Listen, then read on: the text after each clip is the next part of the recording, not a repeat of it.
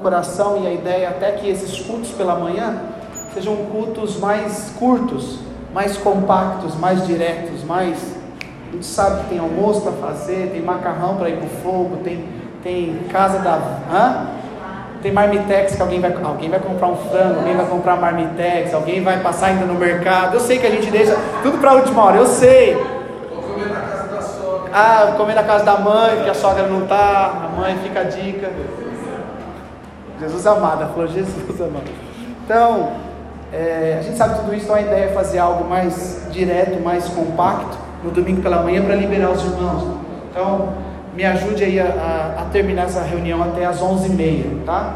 Nosso compromisso é das 10 às 11h30, eu prometo acelerar aqui. Queria te convidar a abrir a sua Bíblia, e era um convite que eu queria fazer para vocês, eu ia mandar no grupo, mas eu esqueci. Eu queria voltar a algo. Eu acho que você deve ter isso aqui lá na sua casa ainda. Vamos, vamos combinar? Eu queria começar a estudar com vocês o livro de Efésios, a carta de Paulo aos Efésios, a, a igreja de Éfeso. Eu sei que os irmãos não vieram preparados, mas se você tiver na sua casa uma Bíblia de papel, é legal a gente escutar esse barulho aqui. Ó. Não tem nada de mais especial. Eu sei que a do celular funciona, é a mesma coisa. Às vezes eu até prefiro porque é mais rápido. Mas é tão lindo, meu, quando a gente carrega isso daqui. Queria que você abrisse só em Apocalipse, capítulo 2. Só para a gente, antes do Efésio, eu queria abrir Apocalipse, capítulo 2. Vamos começar de leve. Apocalipse, no capítulo 2.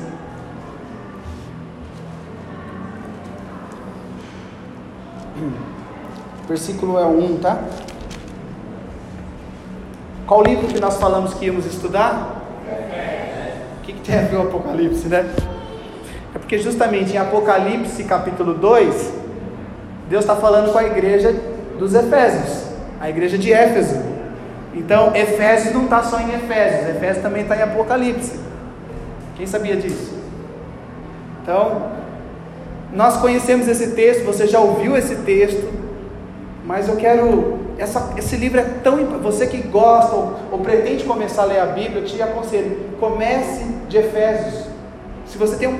Passou o ano, já passou janeiro, sabe aquelas coisas que a gente promete falar para Deus? Esse ano eu vou ler a Bíblia. Leia Efésios, comece a entender Efésios. A carta de Paulo aos Efésios. Eu vou ler agora Apocalipse capítulo 2, versículo 1 em diante. Diz assim: Ao anjo da igreja em Éfeso, que é a cidade, escreva: Essas coisas diz aquele que conserva na mão direita as sete estrelas e que anda no meio dos sete candelabros de ouro. Ele está dizendo algo. Eu conheço as obras de vocês, as obras que vocês realizam. Eu conheço o esforço e a sua perseverança. Eu sei que você não pode suportar os maus e que pôs à prova os que se declaram apóstolos e não são, e descobriu que são mentirosos. Eu sei. Vocês têm perseverança e suportou provas por causa do meu nome sem esmorecer. Então ele está elogiando a igreja, está dizendo: Olha, eu sei que você é perseverante. Eu sei que você não suportou coisas erradas por conta do meu nome. Eu sei que você não desistiu. Eu sei que você é, é, é, tem, tem, se esforçado por conta das minhas coisas. Ele está elogiando ela.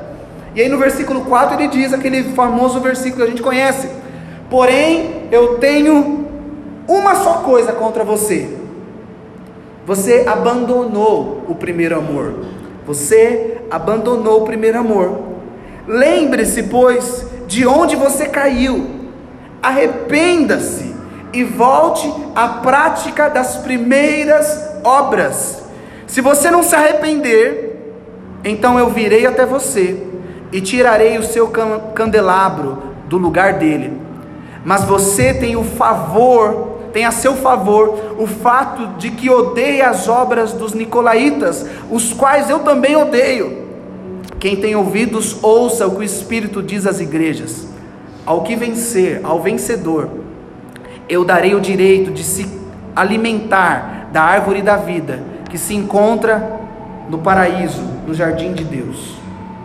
Eu quero ler com você, eu só vou ler de novo. Eu gosto de uma versão da Bíblia que chama A Mensagem. E esse mesmo texto na versão A Mensagem, ouça como que é mais claro. A versão é A Mensagem. Diz assim: Escreva a Éfeso, o anjo da igreja, assim diz aquele que, com as sete estrelas na sua mão direita, andando entre os sete castiçais, ele diz: Eu vejo o que você tem feito. Presta atenção nisso, que é para nós hoje. O Senhor diz: Eu vejo o que você tem feito. Eu conheço o seu trabalho árduo. Eu sei que você recusa a desistir. Eu sei que você não consegue tolerar o mal e que eliminou os falsos ensinos, os falsos apóstolos. Eu conheço a sua persistência, eu conheço a sua coragem por minha causa, porque você nunca desiste. Tem alguém aqui que tem sido persistente em algo? O Senhor está falando, eu conheço isso. Mas você se desviou do seu primeiro amor. Por quê? Afinal, o que está acontecendo com você? Tem alguma ideia de como você caiu? Volte, por favor, volte ao seu precioso primeiro amor. Não há tempo a perder, pois eu estou a remover a sua luz. Mas você tem algo a seu favor. Você odeia os ensinos dos nicolaítas. Eu também os odeio. Está pronto para ouvir? Então ouça. Ouça as palavras do vento, o Espírito soprando através da igreja. Estou para convocar cada vencedor para jantar. Estou preparando um banquete com fruto da árvore da vida, alimento que vem direto do jardim de Deus.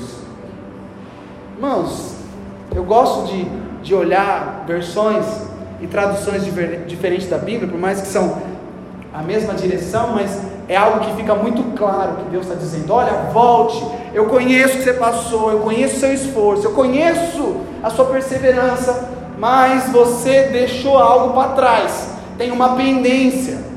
E ele diz: volte, dá tempo ainda de voltar, dá tempo de se arrepender e voltar, antes que a luz se apague, antes que não tenha mais luz. E ele está falando: olha, eu estou preparando um banquete eu estou preparando um jantar, eu estou preparando uma mesa para você comer algo que você jamais comeu antes, o fruto da árvore da vida. Eu mesmo estou preparando para você.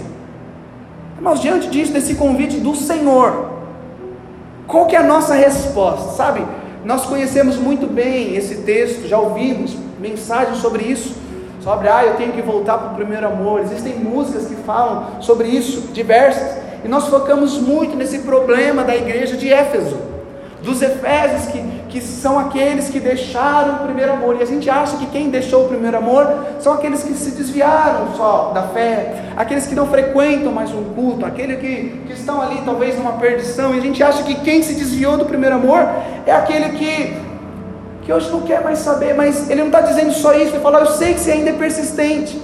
Eu estou vendo que você ainda está trabalhando, que você rejeita a coisa errada. Eu sei que você não gosta, ele fala das obras dos Nicolaitas, eram aqueles que estavam ensinando coisas erradas. Ele está falando assim: Eu sei que você odeia coisa errada na minha obra. Ele fala: Eu também odeio. Então nós temos algo em comum. Deus está falando assim: tem algo em comum entre nós. Mas ele fala: Olha, mas faça uma coisa, volte. Eu gosto dessa versão. Volte para o seu precioso primeiro amor. Volte para a coisa mais importante que você tinha que era o precioso primeiro amor. Apesar de você trabalhar arduamente durante muito tempo, essa igreja que se encontra caída, ele fala: Olha, volte, eu tenho, eu estou preparando algo para você. Então, meu convite para estudar a carta de Paulo aos Efésios é que primeiro a gente viu agora a queda dela, mas eu queria voltar para a origem. Agora que eu quero que você abra sua Bíblia em Efésios, porque Muitas vezes nós focamos e nós olhamos a nossa situação como alguém que caiu, como alguém que está frio, como alguém que se esfriou, como alguém que cansou, como alguém que desistiu, como alguém que muitas vezes está estagnado em um ponto aqui, como essa, essa igreja estava nesse momento que a gente leu, ela estava aqui caída. E Deus falou assim: levante, volte, dá tempo, a luz ainda não apagou. Então eu quero voltar com você lá na origem, que é a carta de Paulo aos Efésios. Antes disso, Tá? Então é melhor a gente olhar essa origem para a gente descobrir de fato que tipo de igreja que a gente está falando, que a gente vai se espelhar nos próximos dias. Sabe, a, a origem dessa igreja que estava trabalhando arduamente, caiu e se desviou do primeiro amor. Então, às vezes a gente olha a nossa vida e o nosso momento de hoje e a gente esquece a nossa origem. Repita comigo: origem. Então, a origem, ela fala da nossa identidade. Ela fala quem nós somos no plano original de Deus. Origem fala do nosso DNA. A nossa origem, se quisermos saber a nossa origem, temos que saber o nosso DNA. As minhas filhas carregam o meu DNA. Os seus filhos carregam o seu DNA. E o que, que o DNA diz? O, o DNA, ele, ele fala de algo tão importante, porque o DNA não fala quem nós somos. O DNA fala da onde nós viemos. O DNA fala quem nos gerou. O DNA fala o nosso histórico passado. Então, se um cientista, se um exame pegar o DNA das minhas filhas, ela vai, ele vai descobrir, ele vai saber a origem delas, da onde que ela tem. Ela tem algo em comum com quem? E assim nós, querido, temos algo, nós temos um DNA espiritual. E esse DNA fala da nossa origem, da onde nós viemos, com quem nós temos algo em comum. E eu gostaria de começar a trazer mais clareza, mais entendimento sobre isso. Por isso eu quero ler Efésios capítulo 1, versículo 1. E eu não vou me atentar hoje no capítulo 1, mas vou ler rápido, porque agora Paulo está lá na origem falando com eles. Então presta atenção, origem. O que, que ele fala para origem? Ele não está olhando o momento que ela caiu lá na frente. Ele está olhando lá no começo. Eu queria que você não olhasse o momento que você está hoje. Você olhasse e ouvisse o que Deus fala de você. Amém? Ele diz assim: Eu, Paulo, apóstolo de Jesus Cristo, pela vontade de Deus, escrevo aos santos que vivem em Éfeso e que são fiéis em Cristo Jesus. Que a graça e a paz de Deus, nosso Pai, e do Senhor Jesus Cristo sempre estejam com vocês. Então, antes de qualquer coisa que ele vai falar para essa igreja, ele está falando assim: vocês são santos, vocês são separados. Antes de qualquer coisa que vai vir nas próximas páginas, ele está dizendo: vocês são fiéis, vocês são separados. Antes de qualquer coisa que vai acontecer no futuro, ele está falando assim: a graça de Deus estará com vocês sempre, todos os dias. Você percebe que tudo que ele vai escrever daqui em diante é baseado em alguém que é fiel, em alguém que é santo, separado, em alguém que é cheio da graça de Deus. É assim que Deus nos vê, é assim que Deus te vê hoje. Essa é a nossa origem. Deus nos vê fiéis. Deus nos enxerga como santos, como propriedade dele, exclusiva dele. Deus nos vê agraciados. É dessa maneira que eu queria convidar você a se ver. Versículo 3, ele diz assim: Bendito seja o Deus e Pai de nosso Senhor Jesus Cristo, que já nos abençoou com todas as bênçãos espirituais nas regiões celestiais em Cristo. Antes da fundação do mundo, Deus nos escolheu nele para sermos santos e irrepreensíveis diante dele. Em amor, nos predestinou para para quê? Para ele para sermos adotados como filhos por meio de Jesus Cristo, segundo o propósito de Sua vontade. Para quê? Para louvor da Sua glória, de Sua graça, que Ele nos concedeu gratuitamente no amado. Irmãos, é tão forte esses primeiros capítulos, primeiros versículos, que ele está falando assim: olha, vocês são santos, vocês são fiéis, vocês são separados, vocês são cheios de graça, vocês já são abençoados, vocês foram abençoados antes de vierem, de, de virem a esse mundo, vocês foram abençoados em Cristo, vocês foram adotados, vocês foram predestinados, vocês foram criados para o louvor da glória de Deus. Amém? Amém? Irmãos, só isso aqui é suficiente para nós vivermos como as pessoas mais realizadas, bem-sucedidas, apaixonadas por Deus. Eu paro aqui, eu podia parar aqui e despedir vocês para casa de vocês. E nós muitas vezes não entendemos, eu vou discutir isso mais semana que vem.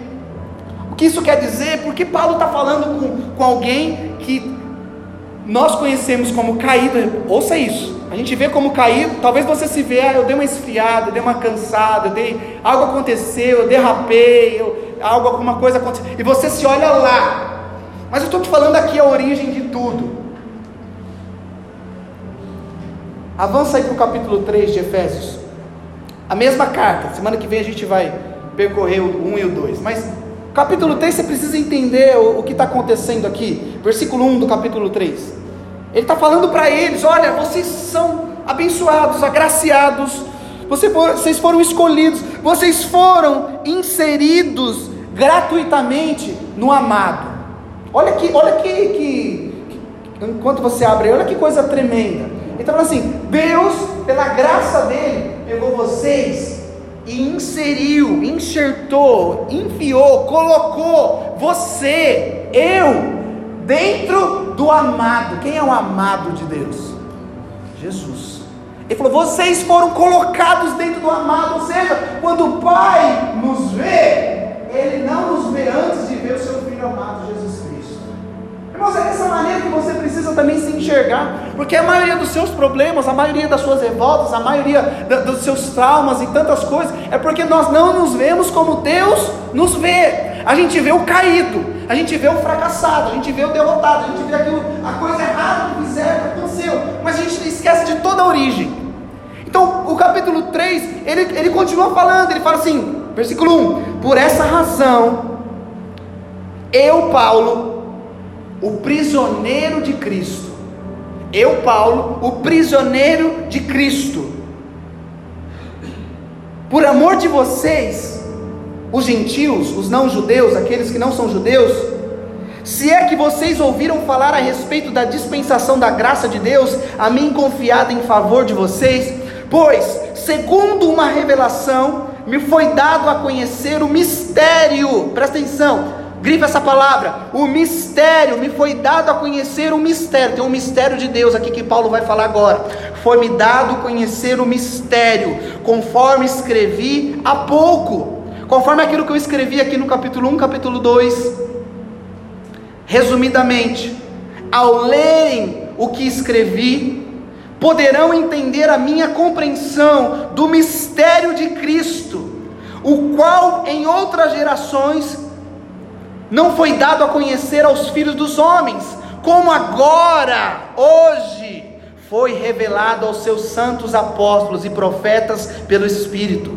6. O mistério é que os gentios, que é quem não é judeu, no meu caso, eu e você, o mistério é que nós somos co-herdeiros, membros do mesmo corpo e coparticipantes da promessa de Cristo Jesus, por meio do Evangelho, do qual fui constituído ministro conforme o dom da graça de Deus a mim concedida, segundo a força operante do seu poder. A mim, o menor de todos os santos, foi dada esta graça de pregar aos gentios o Evangelho das insondáveis riquezas de Cristo e manifestar a todos qual é a dispensação do mistério que durante tempos passados esteve oculto em Deus, que criou todas as coisas.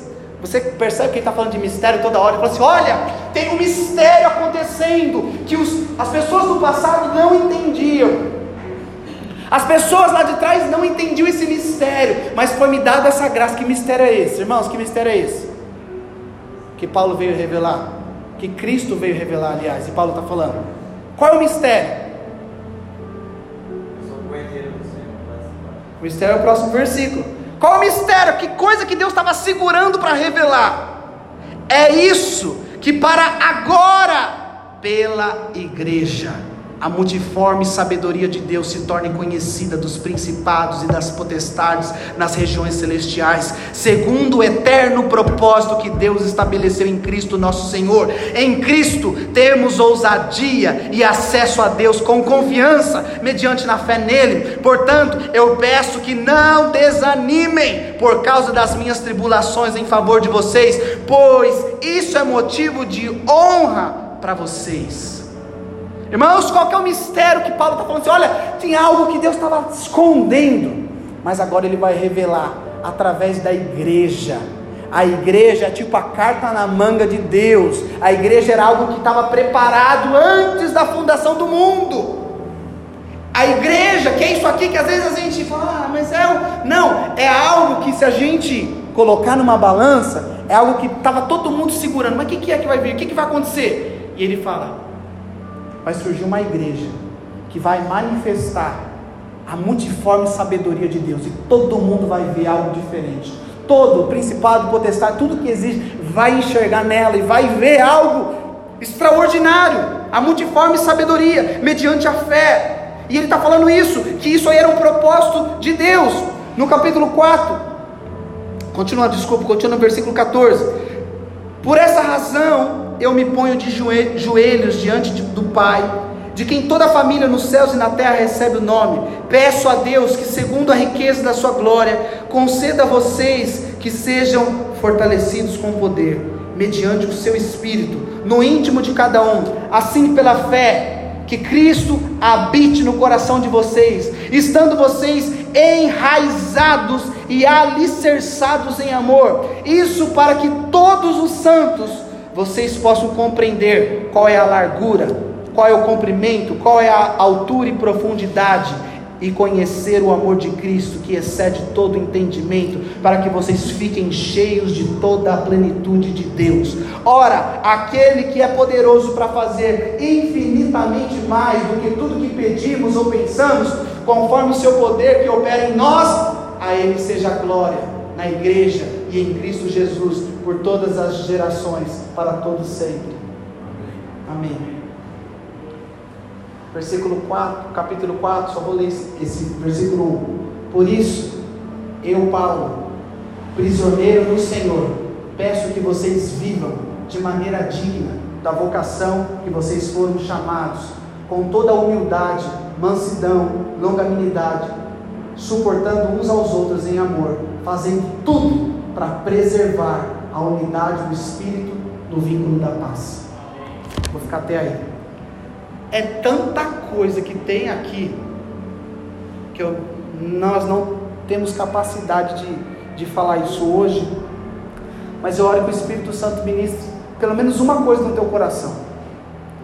Paulo, diante de tudo isso, ele está falando assim: por duas vezes ele diz: Eu, Paulo, prisioneiro no Senhor. Eu, Paulo, estou falando, estou entregando todas essas revelações para você, mas eu, Paulo, sou prisioneiro no Senhor. Eu não sei o que, que muda isso na sua vida, mas Paulo, ele se colocou numa posição. E essa é a minha dificuldade e talvez a dificuldade de alguém aqui. Nós não colocamos nessa posição de prisioneiros no Senhor. Existe algum prisioneiro no Senhor? Sabe, ele não se coloca aqui como um prisioneiro de Roma. Ele não se coloca como um prisioneiro dos soldados. Ele não se coloca como um prisioneiro das circunstâncias, está escrito isso aí? Ele não se coloca como um, prisioneiro das adversidades, o prisioneiro das perseguições. Ele não se coloca como um prisioneiro das batalhas, das privações, das provas que ele enfrentou durante a vida. Ele não fala assim: eu estou aqui, eu sou um prisioneiro. Como se fosse uma vítima. Eu sou um prisioneiro do que fizeram. Olha, eu sou aqui, estou pregando, mas eu sou um prisioneiro aqui, eu estou preso aqui. Ele estava preso escrevendo isso, mas ele se coloca como um prisioneiro de quem? Você está entendendo? Ele não era prisioneiro de um destino ruim. Ele não era prisioneiro de uma fatalidade da vida que aconteceu com ele. Ele não era prisioneiro do descrédito das pessoas. Ele não era prisioneiro da falta de recurso, da falta de investimento. Ele não era prisioneiro de uma enfermidade. Ele não era prisioneiro por causa de um espinho da carne que ele carregava. Ele não era prisioneiro por causa de uma oração que Deus não respondia. Ele deixou claro: eu sou prisioneiro no Senhor. Se tem uma coisa que me prende, é o Senhor. Se tem alguma coisa que me segura, é o Senhor. Apesar de todo mundo olhar para ele, talvez ali numa cadeia, receber uma carta, isso foi uma carta, receberam uma carta, ah, o Paulo está lá na prisão em Roma. Apesar de todo mundo com os olhos naturais olhar um cara machucado, ferido, que foi pedrejado, que foi caluniado, que foi perseguido, que foi preso, todo mundo olhava no natural dessa forma, mas ele fala assim: olha, vocês estão talvez errado. Eu me vejo como um prisioneiro no Senhor. Em certa ocasião, em outro texto em Atos, ele fala que quando ele está diante do rei, e ele está sendo julgado, assim como Jesus foi julgado, Paulo foi julgado, e, e começaram a falar para ele: Ó, oh, Paulo, se defende aí, estão falando que você está ensinando coisas erradas, assim, se defende. Ele fala assim: Olha, eu não estou aqui para me defender, eu estou aqui porque eu sou fiel a uma visão que eu recebi. Façam o que vocês quiserem fazer. E Paulo, assim como Jesus, ele também falou olha, faz o que vocês quiserem. E ele não se defende. E aqui ele se, ele se assume: eu sou prisioneiro do Senhor. Foi uma decisão, foi um posicionamento. E nós precisamos entender isso. Eu espero que isso facilite a sua vida de hoje em diante. Porque às vezes, irmãos, não sei você, mas muitos se tornam prisioneiros, reféns, vítima do passado. Muitos são prisioneiros das frustrações, muitos são prisioneiros das culpas, dos erros, Muitos vivem como prisioneiro da culpa, da opinião, dos erros que praticaram, dos erros próprios, do que estão falando, fica, fica preso lá, sabe? Ficam presos a algo e, e aquilo estagna, aquilo prende eles em um, em um determinado nível e eles ficam ali. Pessoas hoje estão assim, se sentem pesadas, se sentem exaustas. Eu nunca vi um tempo onde tem tanta gente cansado. E não é cansaço de dormir, é cansado de canseira mesmo, de dar sono de ver, dar sono de ouvir falar, dar sono de estar junto. Cansado, fadigado, limitado, estagnado, travado em algo. Você vê que literalmente está numa prisão. E por mais que fala que está vivo, mas sabe aqueles desenhos que tem uma bola arrastando assim? As pessoas estão andando dessa forma, com aquela bola, aquela prisão ali. E, e Paulo está dizendo: olha, diante de tudo isso que eu vivo, eu me considero um prisioneiro do Senhor. Eu estou preso é nele. Nada disso me prende. Sabe? Nós nos rendemos e muitas vezes a gente aceita uma vida mediana, uma vida rasa nas coisas de Deus. E, e, e é desse lugar que eu entendo que é desse lugar, dessa, desse tipo de prisão, que o Senhor quer me tirar e quer tirar você hoje. É desse lugar onde Paulo está falando assim: olha, existe um mistério, existe algo tão glorioso que foi preparado pra, por Deus desde a fundação do mundo, que vai ser revelado através da igreja, através daqueles que foram escolhidos por Deus. Existe algo para acontecer e manifestar na sua vida. Muitas vezes é ver tanto potencial e olhar para nós, muitas vezes, com o nosso freio de mão puxado lá em cima, e ainda coloca um calço no pneu, e ainda amarra em algum lugar, e a gente, com tanta com tanta coisa dentro de si, que o universo inteiro estava na expectativa de ver o que teria de Deus em nós, muitas vezes nós seríamos aquele que iam revelar a glória, a vida de, de Deus, o louvor de Deus, estamos aqui, prisioneiros de situações, prisioneiros do pecado, prisioneiros de uma, de uma vida de mentira, prisioneiro de, uma, de um status, prisioneiro de uma vaidade tola, prisioneiro de, de achismo, prisioneiro do quê? que mais nos limita? Prisioneiro por causa do outro, prisioneiro por causa da outra, prisioneiro porque fizeram, prisioneiro por causa que eu fiz e agora eu. Irmãos, o que, que te prende? Paulo falou: Olha, eu sou prisioneiro, é no Senhor, estou preso nele. Se ele andar, eu ando, se ele para, eu paro. Se ele avança, eu avanço. Irmãos, isso é para mim e para você. O Senhor quer que você siga Ele de verdade. Ele está falando isso, ó, por isso não desanimem aquele que é poderoso para fazer infinitamente mais do que aquilo que você pede ou pensa. Você serve um Deus que faz além do que você pede, além do que você pensa. Ele está falando: não desanime, ande pela fé.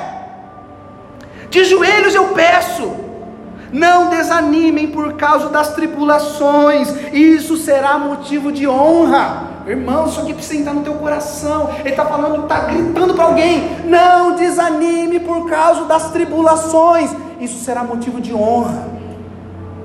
Ouça o Espírito, permita que o Espírito ministre no teu coração nessa manhã. Paulo era alguém totalmente comprometido com o Senhor. Paulo era alguém que totalmente ali preso, ele, ele, ele teve esse encontro com Jesus, alguém que, que tinha uma disposição inabalável de fazer a vontade de Deus. Estou aqui, eu entendi, eu tive um encontro com Jesus no caminho de Damasco, ele me encontrou. Eu sei do que eu estou falando. Ele vem com essa certeza. Eu sou o menor de todos, mas eu sei o que aconteceu comigo. Sabe, irmãos, nos falta essa convicção. Eu oro para que essa convicção volte a queimar no teu coração e no meu. Eu oro para que essa convicção, essa paixão volte a queimar nos nossos corações. Sabe, é alguém que teve um encontro de verdade com Jesus. Teve um encontro, um encontro com Jesus, e aquilo foi o bastante para destruir o orgulho, para destruir a vaidade, a soberba, aquilo que ele achava, que ele perseguia, tudo. Um encontro com Jesus. Eu não sei você, mas isso me confronta. Alô, eu não sei você, mas isso me confronta. Que tipo de encontro eu ando tendo com Jesus? Que tipo de encontro nós tivemos com Jesus? O encontro que nós tivemos com Ele foi suficiente para derrubar todos os nossos preconceitos, para derrubar todas as nossas coisinhas, bobeirinhas, milindrinhos. O encontro com Jesus é suficiente. Por que, que eu ainda continuo às vezes tão carnal? Se eu encontrei a Cristo, por que, que eu ainda continuo tão tão preocupado com a opinião dos outros? Se eu encontrei a Cristo, por que, que eu permito que o meu passado é aquilo que fizeram ou falam me prenda tanto? Por que, que eu insisto fazer as coisas na força do meu braço? Se eu encontrei a Cristo, se eu tive um encontro com Ele, foi um encontro pessoal, o que, que mudou da minha vida de lá para cá? O encontramos de verdade? Essa é a minha pergunta. Por que, que, eu me sinto tão injustiçado, Deus? Por que, que eu me sinto tão desvalorizado, Deus? Por que, que, sabe, são essas perguntas. Alguém que encontra Cristo, Cristo é suficiente. Eu não preciso depender de um salário, não preciso depender do outro, não preciso depender de qualquer coisa. Uma vez que eu encontrei a Cristo, e eu entendi como eu estava, o que, que eu era, que tipo de gente eu era, que destino eu estava traçado para ser para viver, mas ele me encontrou, ele entrou no meio da minha história aqui, ó. E ele falou: para, eu tenho algo para você. Sabe quando você tem entendimento da miséria? E só o título dessa mensagem, na verdade nem sei se é uma mensagem, é mais um desabafo. Consciência da nossa miséria. Irmãos, nós não temos consciência da miséria que a gente carrega dentro do nosso coração. Desculpe te falar, você não tem tanta consciência da miséria que você carrega. Sem Jesus, eu estou falando, ok? Estou falando que você é miserável. Me entenda, por favor, com ouvidos de Deus. Nós, por nós mesmos, mesmos somos miseráveis. A nossa natureza, a nossa carne é falida, é fracassada, nós temos a tendência do mal, de mentir. Se te pressionar, você vai atacar. Se te pressionar, você vai negar até o último. Você vai dar um jeito de dar uma disfarçada. Você vai dar um jeito. A gente usa perfume para disfarçar o nosso fedor. Espiritualmente falando, é a mesma coisa. Se nós não tivermos noção da miséria que nós somos longe de Deus, não adianta nada a gente falar que somos de Deus. Alguém está entendendo isso? Consciência de miséria consciência de miséria longe do propósito de Deus. Eu declaro isso, nós precisamos ter isso nesses dias. Muitas doenças da sua alma, da minha alma, muitos conflitos internos que eu carrego, que talvez você carregue, prisões, dessas prisões que eu falei aí, que a gente fica, que nos desviam do primeiro amor, que nos tiram o foco, que nos roubam da nossa posição em Cristo, é por causa da falta da consciência da miséria que nós somos. A gente acha que a gente não é tão ruim assim. A gente acha que Deus só veio ter uma consertadinha na nossa vida. Por isso que eu falei alguns dias atrás que Jesus não era marceneiro. Eu repito para aqueles que não estavam aqui, vão ouvir novamente. Jesus não era marceneiro. Jesus era carpinteiro. E a gente quer Jesus marceneiro, que vem e faça uma decoração, faça um, uma coisa bonitinha na nossa vidinha e deixa ali. Jesus era carpinteiro, ele cortava, ele afiava, ele alinhava, ele estruturava, ele trabalhava com fundação e estrutura. Jesus, o carpinteiro, quer estruturar a minha vida e a sua vida. Ele não quer passar um pano. Alô? Eu te falo isso diante de Deus. Que isso está ligado à nossa falta de gratidão, somos ingratos, porque a gente não reconhece, a gente não consegue enxergar essa podridão que tem em nós, sem Deus, por nós mesmos. Estou falando nem com o diabo, não precisa nem do diabo, por mim mesmo, eu falo para você, por mim mesmo, eu sem o Espírito Santo, se eu não ser guiado por Ele, eu sou podre. Jesus foi crucificado nu. Presta atenção. Como que Jesus foi crucificado? Para quê? Você sabe a religião, só um parênteses. A religião é fogo, né? Cada dia mais eu odeio religião. Pensa no Jesus crucificado nu. Pensa, pensa. Você conseguiu pensar nele, cabelo, barba? Você conseguiu pensar daqui para baixo? Você consegue pensar essa parte dele? Sabe o que você pensa nessa parte? Um paninho que a religião pintou. Alguém lá atrás pintou um paninho onde não era para pôr paninho. Colocaram um paninho em Jesus. Na única parte que dizia ele tem um pai, ele tem uma origem. Na única parte que não podia colocar paninho, a religião colocou paninho. Na nudez de Jesus. Jesus foi crucificado nu. A vergonha de Jesus foi exposta para que a gente nunca mais tivesse vergonha diante de Deus. A religião pintou um quadro com Jesus e todos os filmes que a gente vê, Jesus com um paninho aqui. Mas ele foi crucificado nu, sem paninho. Todo mundo olhava para aquele Jesus nu, parece até uma falta de respeito, mas não é o que eu estou dizendo. Olhava para aquele Jesus, para aquele órgão de Jesus e falava assim: ele foi circuncidado. Ele teve um pai que marcou ele. Ele é alguém do qual as escrituras diziam. E a religião tampou tudo isso. Jesus tinha um pai, Jesus tinha um DNA, Jesus tinha uma origem. Você está entendendo? Você precisa saber essa sua origem de Deus, porque isso resolve você por dentro. Então nós perdemos a capacidade de enxergar o que nós já recebemos em Deus. Perceba. Você fica reclamando, você fica triste, você fica cabisbaixo, porque você perdeu a capacidade de enxergar o que Deus já fez na sua vida. Só estou te lembrando. Nós não conseguimos perceber a miséria que tem na gente, por dentro, no íntimo, quando ninguém está vendo. Nós não entendemos o tamanho da obra que foi realizada para a gente ter esse acesso a Deus e nos tornarmos agora herdeiros, cordeiros com Cristo. Tipo, foi nos dado tanta coisa e a gente olha, ah, Jesus morreu e fica uma coisa normal. Não, nós não entendemos. Nós não compreendemos o tamanho da obra, nós não compreendemos. Nós temos dificuldade de, de compreender a largura, a profundidade, a altura do amor de Deus. Nós não entendemos. A religião nos faz se acostumar com o tamanho do amor de Deus por nós. A religião nos cega, te cegou. Sabe? Ou nós nos sujeitamos a sermos prisioneiros do Senhor, baseado nele, pela graça, por amor, por gratidão, por reconhecer a nossa miséria e a gente entender: não tem plano B, não tem vida paralela. Eu nasci para isso, para o louvor da glória de Deus. Eu nasci para ser fiel, eu nasci para ser santo, eu nasci para revelar mistério de Deus. Eu nasci para revelar aos principados e potestades, às autoridades. Ou você vive isso, ou você está destinado a qualquer tipo de fracasso. Não tem plano B, como as pessoas estão propondo aí. Não, tem uma vidinha aqui mais ou menos, é um pouquinho para cá, um pouquinho para lá, eu consigo viver. Não tem como, eu estou falando para você, não tem como. Ou a gente vive como prisioneiro do Senhor, ou a gente vai ser prisioneiro, refém das circunstâncias da vida. Tem alguém entendendo? O que, que você escolhe? Por isso que em, certa, em outra ocasião, Paulo diz aos romanos, miserável homem que eu sou. O cara que está falando que é santo, o cara que fez tanta coisa, fala assim, miserável homem que eu sou. Quem me livrará do corpo dessa morte? Romanos capítulo 7, miserável homem que eu sou. Eu sei que, que circunstância que ele conseguiu enxergar, miserável homem que eu sou. Quem vai me livrar desse corpo aqui?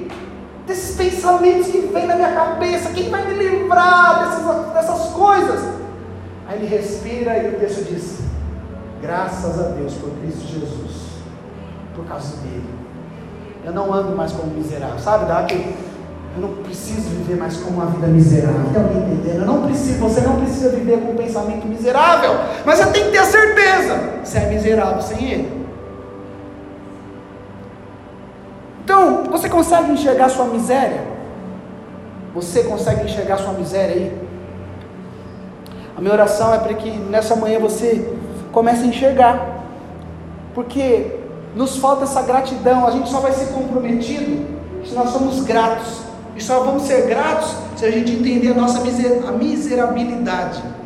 Eu me vejo miserável, sou grato a Deus, então eu consigo viver plenamente para Deus. Por que, que a gente não consegue dar passos firmes e constantes nas coisas de Deus? Porque eu não sou grato, e eu não sou grato porque eu não vejo a minha miséria. Alguém entende isso? Você precisa enxergar sua miséria. A hora que você enxerga, você é grato. Quando você é grato a Deus, você fala como Paulo: Eu sou tão grato. E agora eu sou prisioneiro do Senhor. Deus faz na minha vida o que o Senhor quiser. É para morrer, eu vou morrer. É para ir para lá, eu vou para lá. É para ser perseguido. Irmãos, nós precisamos ir para esse nível. Nós só seremos gratos se a gente entender essa miséria completamente.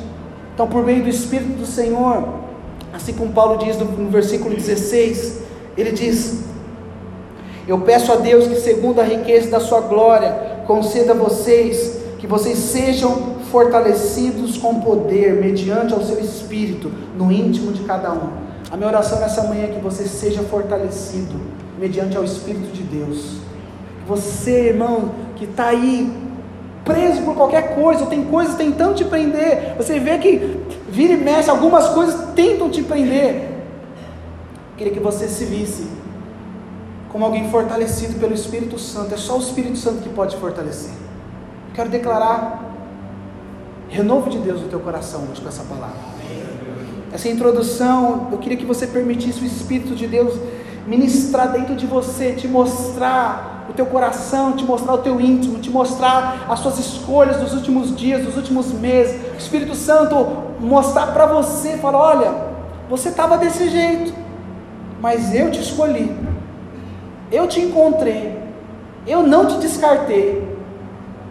Às vezes você vê, se vê como um vaso rachado, quebrado, desvalorizado, mas de uma coisa é certa, falei semana passada, repito hoje você pode estar sentindo no caco, desvalorizado, rachado, furado, vazio ou cheio. De uma coisa é certa: nós somos vaso na mão do oleiro.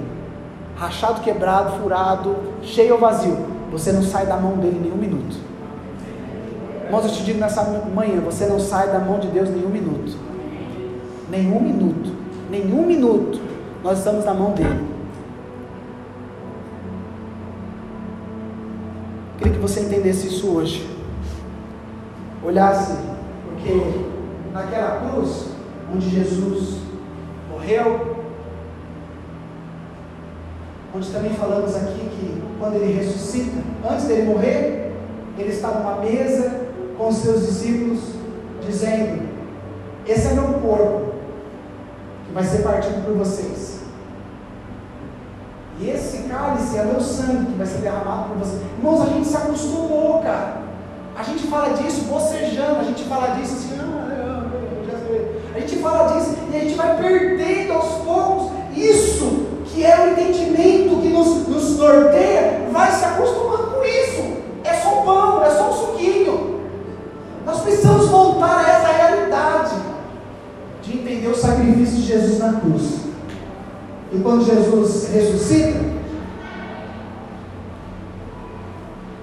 quando Jesus ressuscita, ele está de novo numa mesa com os discípulos, dizendo para eles: Ei, lembram? Esse aqui está comigo. Estava esperando. Minha esposa falou: Tem um carro? Mas rasguei. Sabe quando Jesus ressuscita, ele está falando, olha, ele senta na mesa com os discípulos e fala, esse é meu corpo, é a mesma mensagem, esse é meu corpo, presta atenção, esse é meu corpo, eu parti por vocês. Comam isso em memória de mim, façam isso todas as vezes que vocês se reunirem, lembram-se de mim, lembram do meu propósito, o porquê que eu morri. E a gente vai se esquecer disso, ele falou assim, toda vez que você se reunir, lembra-se de mim. A gente faz isso uma vez por mês nenhuma regra, não tem nada especificado. Mas a gente vai se esquecendo, vai naturalizando algo que não era para ser mais natural. Tem algo tão precioso nesse ato. Tem algo tão precioso de cura, de renovo, de fortalecimento na tua alma. É algo tão precioso quando a gente entende o que nós estamos fazendo. Igrejar não é só vir aqui, igrejar, o verbo, é, é entender quem nós somos, o DNA que a gente carrega, cara. Entender o que foi pago por nós, entender quem nós somos de verdade, entender que nós fomos abençoados. Eu como não para ser abençoado, então assim, vocês já foram. Como? Porque vocês já foram abençoados. Quantas vezes a gente vem aqui com o espírito pobre, de, de coitado, Deus abençoe. Não! Eu sou a pessoa mais abençoada do mundo. Eu vou entender, vou comer esse pão hoje com tanta alegria, porque eu era tão miserável, mas o Senhor me encontrou. O Senhor me libertou, o Senhor tem transformado a minha vida. Esse é o entendimento correto. Por isso Jesus falou assim: tomam, comam, bebam. Essa é a nova aliança.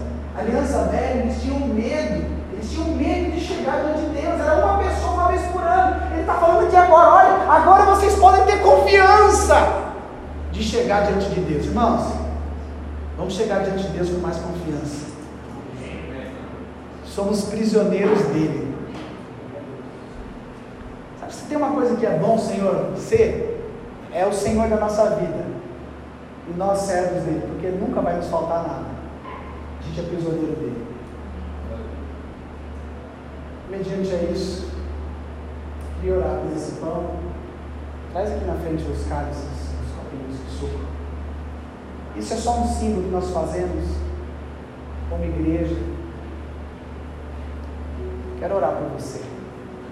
Com, essa, com esse entendimento, estou tirando aqui da minha frente para não cuspir babado.